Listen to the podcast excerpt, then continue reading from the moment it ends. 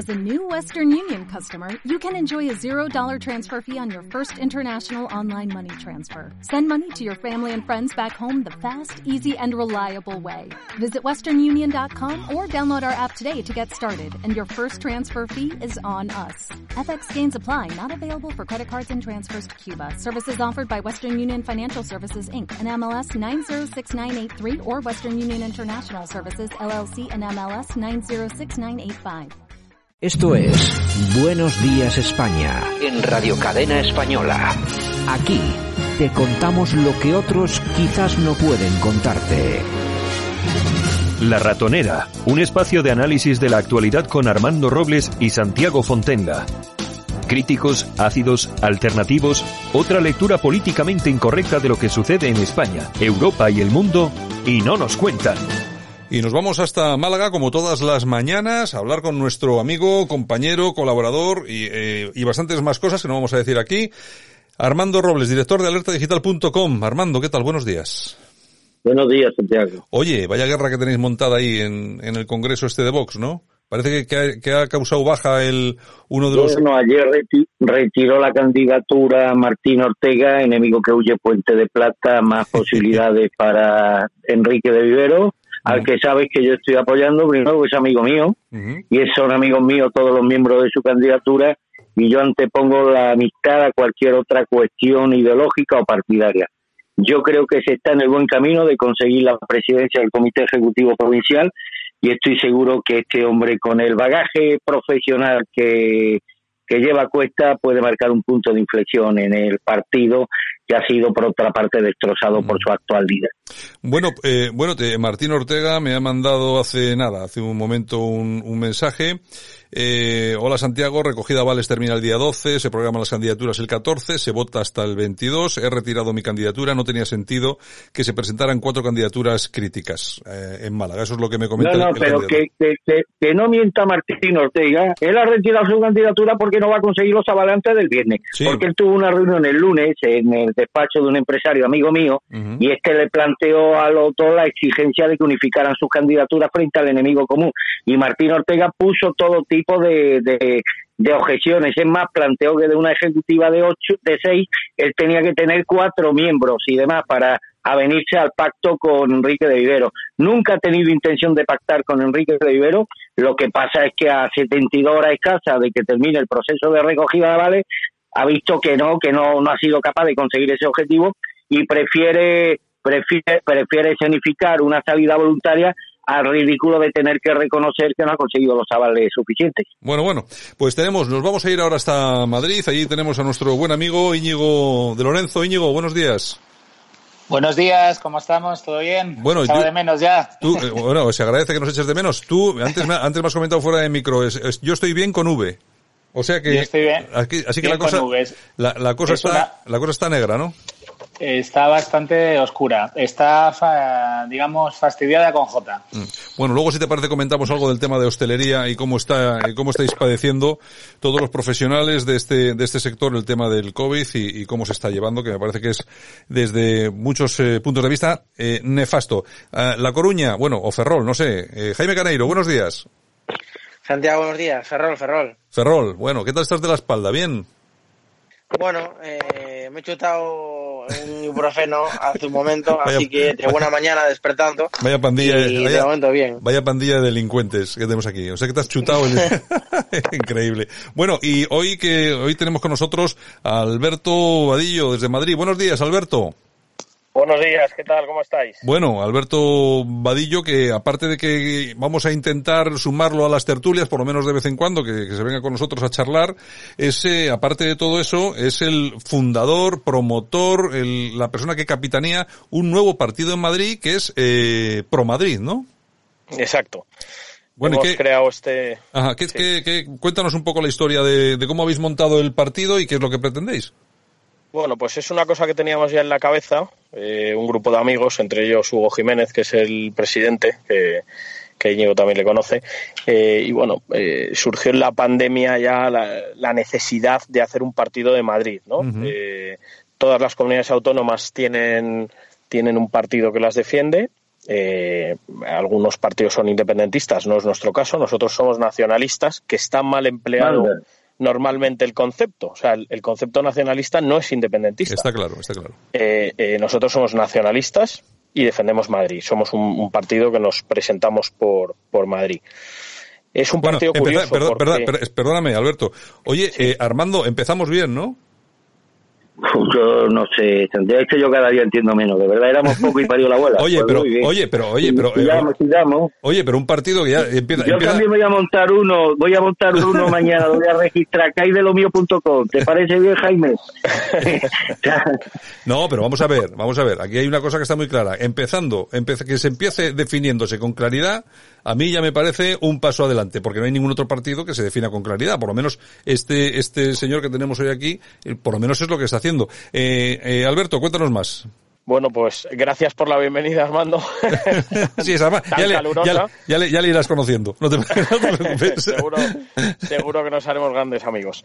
Eh, bueno, es, un partido, eh, creemos que hay mucha crispación en la política, es un partido sin ideología, donde tiene cabida todo el mundo. Esto hay gente que le suena chino, pero hay gente, bueno, pues que ha salido rebotada de Podemos. No hablo de, de de, personas que hayan estado integradas en el partido, sino de votantes, mm. hasta gente que votaba Vox. ¿Por qué? Porque creemos que eh, mm, España al final es un gran país, eh, es una empresa y hay que dirigirla como tal. Entonces es un partido de gestores y profesionales. Entonces no tenemos ningún tipo de ideología.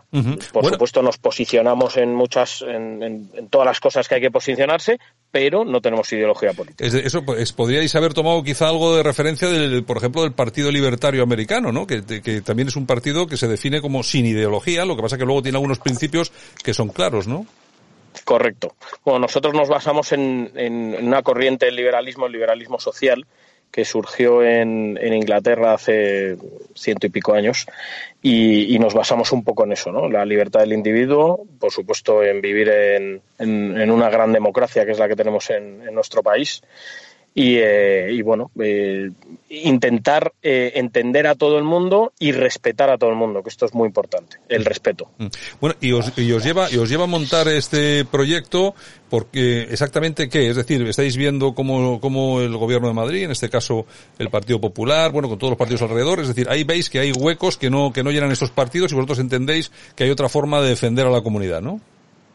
Bueno, nosotros creemos primero que somos un partido que apoya a la hostelería y al ocio nocturno. Hay muchísima gente metida a hostelería y creemos que nadie está apoyando este sector. O sea, somos los apestados, los que contagiamos y, también defendemos Madrid porque también, curiosamente, somos los apestados, la bomba radiactiva, etc. etc. Entonces estamos un poco cansados que todo el mundo quiera Madrid para lo que le interesa y luego cuando hay problemas, Madrid son los malos, invaden las playas y somos la bomba radiactiva que contagiamos a los demás. No, señores, es que usted, que su familia es de Cuenca, vive en Madrid, trabaja en Madrid, se lo contagia en Madrid y luego usted salta a Cuenca a ver a su familia. Cuando va a venir la pandemia, sale corriendo.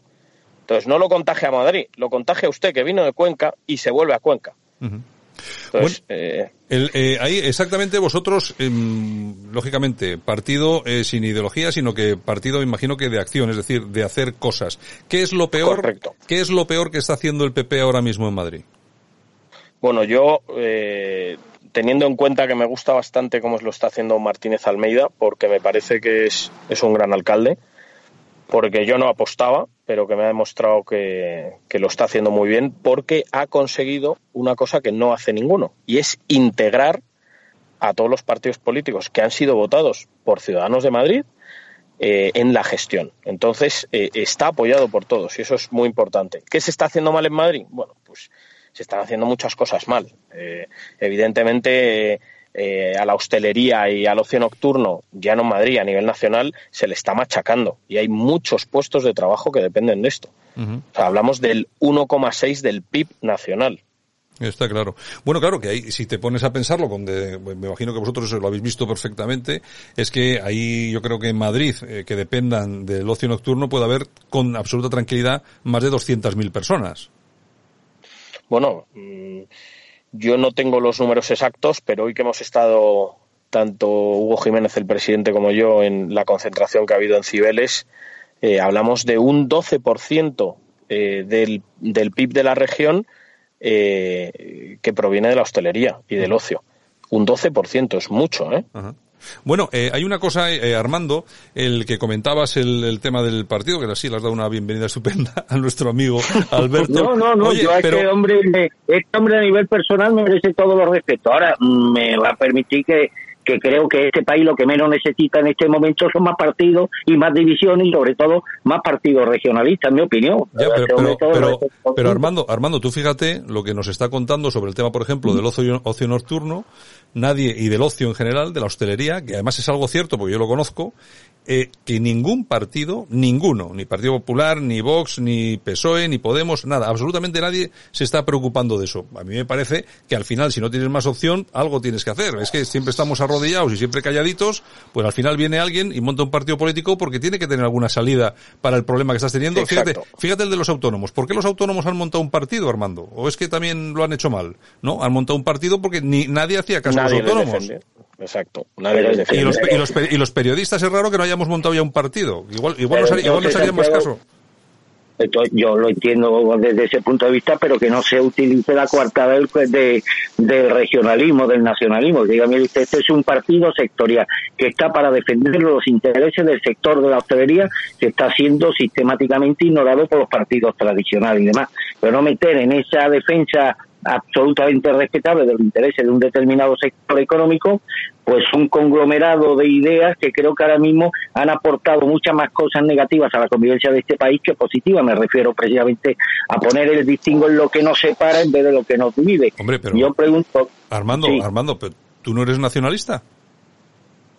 No, no lo soy, Santiago. Ah, yo, ah, ah, sí, yo sí soy nacionalista, nacionalista español, lógicamente. Y me imagino, y, me imagino que este señor no, es, no es nacionalista, no es nacionalista madrileño. Cuando está hablando, yo considero que lo que está diciendo que es nacionalista en, ese, en ese sentido de la palabra, que como un nacionalista español. Ser nacionalista madrileño es muy complicado, pero nacionalista español es muy, es muy Madrid sencillo. es una nación. Claro, por eso, por eso, pero tú cuando dices, o tú cuando, tú, cuando te defines como nacionalista, te defines como nacionalista español, que es lo que soy yo, y que es más de la mitad de los españoles de este país, por lo menos que, que y algunos aunque no lo sepan, ¿eh? que son nacionalistas españoles. Yo lo he entendido así, claro, igual tú has entendido, lo has entendido por la otra vía, Armando. No, no, no, no, no, no. Yo es que me va a permitir, Santiago, un partido que ya de entrada se declara sin ideología es como yo, una flor sin fragancia o una fruta sin, sin sabor determinado. Es que yo creo que la ideología es inherente a la naturaleza de cualquier acción, de cualquier acción política. Y cuando hablo de ideología no me refiero a un posicionamiento maniqueo de derecha y izquierda. El mantener un posicionamiento ideológico significa tomar partido hacia temas que para mí son cruciales porque en ellos, de ellos, de esos temas se deriva pues la salud eh, moral, social, económica de un, de un, de un país. Yo, si me lo eso no es ideología. Perdona que le preguntaría al compañero. ¿Qué, posicionamiento tendría esta nueva formación política, por ejemplo, con respecto al aborto? Bueno, ese es un tema que ya hablaremos más adelante, si te parece. ¿eh? Que, hoy nos estamos presentando, no vamos a sacar hoy las ametralladoras, pero tenemos un posicionamiento muy claro respecto a eso, igual que respecto a los toros, igual que respecto a la caza. Una cosa es no tener ideología política y estar peleándonos por el 20% que nos diferencia, que esta es la realidad. Y esto es lo que hacen nuestros políticos de ahora. Yo no te voy a decir eh, a quién he votado eh, hasta hoy, eh, a, qué, a, qué, a qué partido y a qué políticos he votado, pero estoy harto de la crispación. Y nos crispan todos los días. Creo que he oído hablar que, o comentabais que tú eres de Vox. Eh, no, no, no, no, no, yo, no. Al, no, no, no, no confundamos, no, no, al, no, no. Al, revés, al revés, ni, al revés. Voz, ni, ni, ni, he votado nunca vos, jamás, jamás. Estoy apoyando a un amigo que se presenta al Comité Ejecutivo Provincial de Málaga, que es cosa distinta. Bueno, yo eh, eh, creo que, que los partidos políticos que hay ahora crispan y lo que tienen que hacer es buscar soluciones. Insultarse en el Congreso no lleva a ningún lado, no aporta soluciones y lo único que hace es crispar. ¿Y sabes lo que pasa cuando crispan?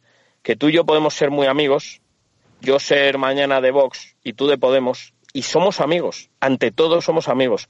Y yo he visto amigos enfadarse porque, porque se traslada esa crispación en ellos. Pero ¿dónde vamos a llegar? Pero ya no te digo amigos, familiares Bueno, ¿Dónde eh, vamos a llegar? Bueno, que hasta, hace no muchos años la gente se fusilaba, ¿eh? O sea, que esto en la guerra civil española la gente se fusilaba de gente de, la misma, de la misma familia. Bueno, eh, en fin, a mí, yo te digo, a mí me parece un tema, eh, vamos a ver, yo no soy de Madrid, entonces yo no, no, no, no acabo, no, no capto cuál es la realidad. Sí sé que tenéis que defender ese sector de la hostelería, que me parece además fantástico que lo hagáis. Eh, sobre el, entiendo perfectamente la definición que haces de nacionalista y entiendo perfectamente que seáis un, un partido regionalista. Lo entiendo porque además no hay en Madrid. Bien, eh, dicho, dicho esto, el eh, Íñigo de Lorenzo, Íñigo, que estás ahí abandonado.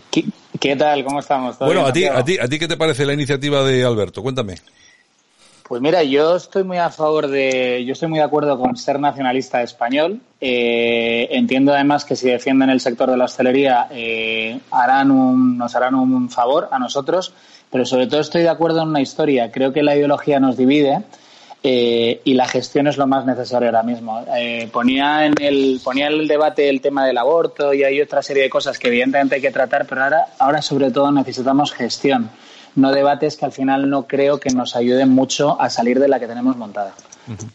Bueno, efectivamente el, debate se puede dispersar con determinados con determinados temas. Y además fíjate que yo soy de los que piensa que la izquierda está permanentemente intentando que la derecha entre siempre en esos debates, el debate del aborto, el debate del feminismo y tal, porque son temas que son, son temas que mantienen ocupada a la gente pero que luego no solucionan nada. Y al final tú si ves al Partido Popular o si ves a, o ves a Vox y los ves que el 80% de su tiempo se están dedicando a hablar de cosas que de verdad, de verdad, sobre todo con la que está cayendo ahora, pues no ayuda a que las familias lleguen a final de mes, por ejemplo, que es lo importante. Sí, eh, yo, ahí te hago yo ahí te hago un paréntesis, efectivamente todas esas cortinas de humo eh, hacen que no se hablen de los temas más importantes y al final no, nos distraen, nos distraen.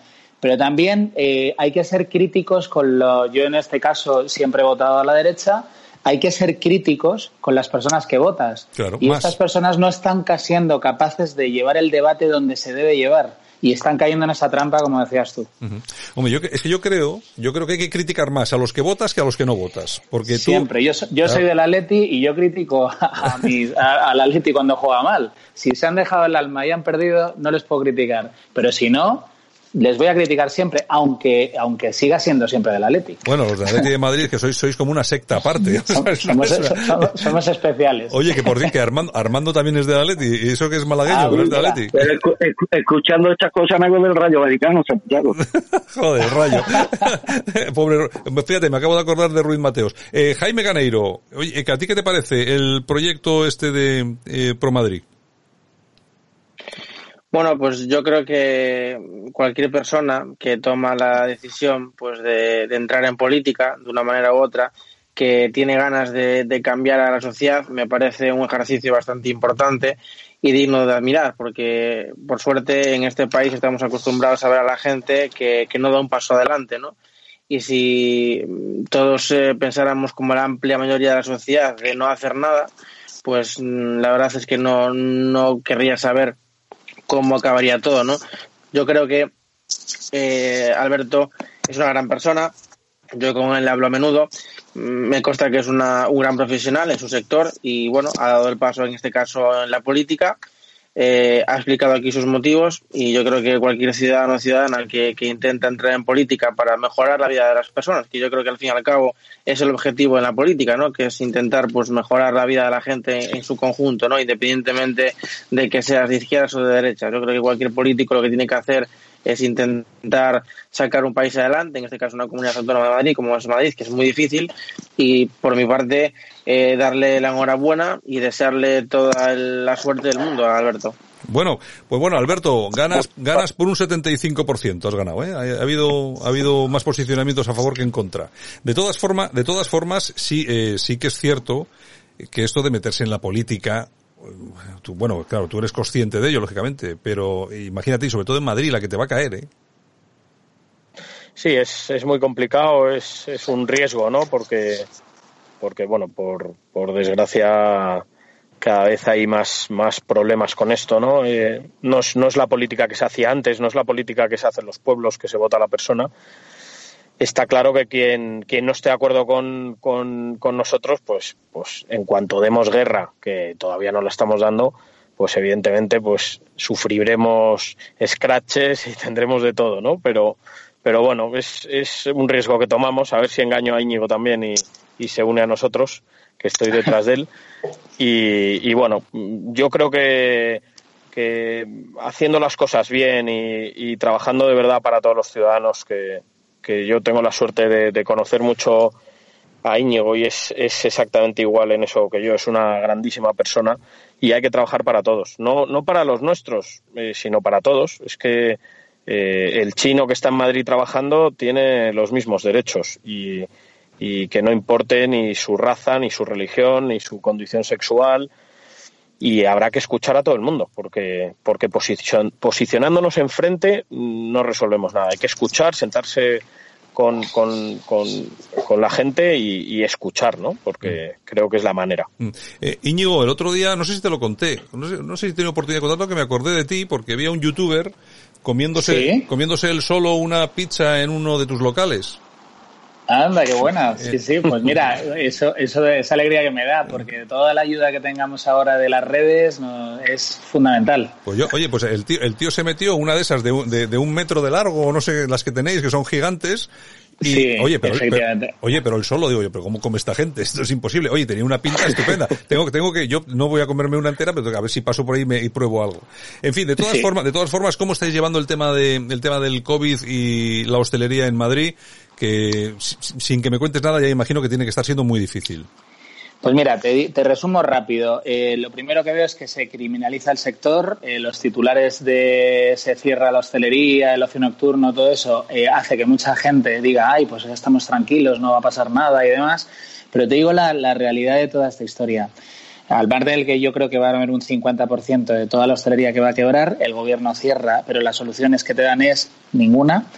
Es que yo creo que cuando tú vas a un local, eh, tú entras y tienes un protocolo, tienes un gel, tienes una separación, hay alguien que te dice que no puedes fumar, te obligan a ponerte la mascarilla, tienes un número máximo de personas, se crea orden, ¿no? Cuando termina la situación a la una de la mañana, por ejemplo, eh, tú ya estás en un estado como el de toda la vida. Quieres seguir, quieres conocer a una niña, quiere, la niña quiere conocer a un chico, quieres seguir eh, hablando de lo que sea. ¿Y qué ocurre? Se organizan muchas fiestas privadas. En las fiestas privadas no hay gel, no hay separación, claro. la gente fuma, no hay mascarilla, el contacto es constante. Y te digo una cosa todavía peor. Eh, con los 20 euros que tú vas a un bar o, una, o cualquier sitio, puedes consumir ciertas cosas. Es decir, dos Coca-Colas, eh, dos copas, eh, unas croquetas y una copa.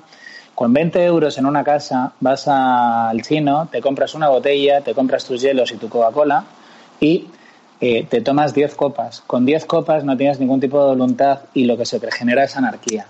Eso es mucho más peligroso que el tener a la gente ordenada en un sitio, te lo puedo asegurar. Hombre, sí, sí, eso de todas, todas. De hecho, aquí lo que estamos viendo en botellones y todo eso es cuando vemos esas aglomeraciones de público y tal y cual, pues en botellones y tal, en sitios que están controlados no se produce eso, desde luego. Y, los restaurantes, pues sí que se mantienen esas medidas de, de seguridad, esas distancias, etcétera, etcétera, etcétera.